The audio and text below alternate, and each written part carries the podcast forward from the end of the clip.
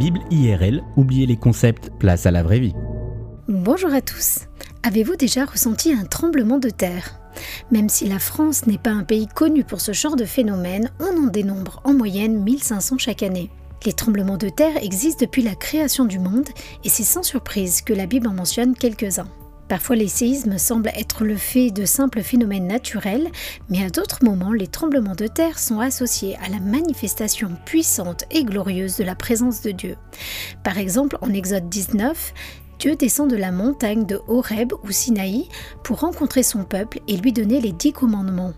Au verset 18 on lit La montagne de Sinaï était tout en fumée parce que l'Éternel y était descendu au milieu du feu. Cette fumée s'élevait comme la fumée d'une fournaise et toute la montagne tremblait avec violence.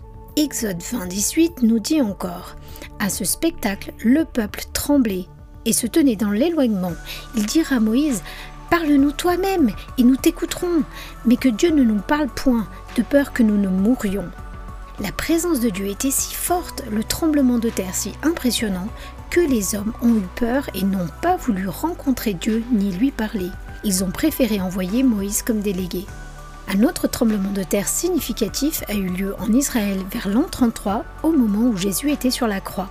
On lit en Matthieu au chapitre 27, Jésus poussa de nouveau un grand cri et mourut. À ce moment, le rideau suspendu dans le temple se déchira depuis le haut jusqu'en bas.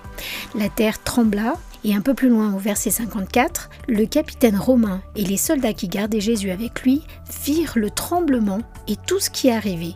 Ils eurent alors très peur et dirent Il était vraiment le Fils de Dieu.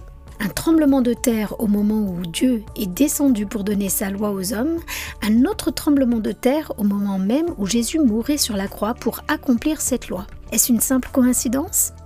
La loi donnée par Dieu sur le mont Horeb personne d'entre nous n'a su la respecter à la lettre. Et la Bible nous dit qu'aucun humain ne mérite d'être dans la présence de Dieu. Nous avons tous enfreint les règles divines qui auraient pu pourtant nous permettre de vivre en paix et en harmonie avec Dieu et les hommes sur cette terre.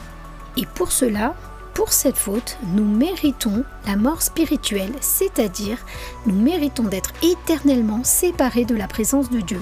Mais Dieu ne voulait pas que les choses se passent ainsi. Alors il est descendu de la montagne et il a pris une forme avec laquelle nous pouvions interagir sans avoir peur. Dieu est devenu humain, il s'est fait appeler Jésus. Jésus à la croix a payé de sa vie pour nos mauvaises actions, lui qui a toujours respecté la loi dont il est le créateur.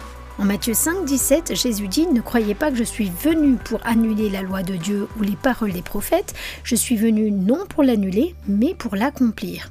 Lorsque Dieu manifeste sa présence, ça secoue le monde, mais ça secoue nos vies aussi. Êtes-vous de ceux qui avaient déjà ressenti le séisme de la présence glorieuse et puissante de l'Éternel dans vos vies?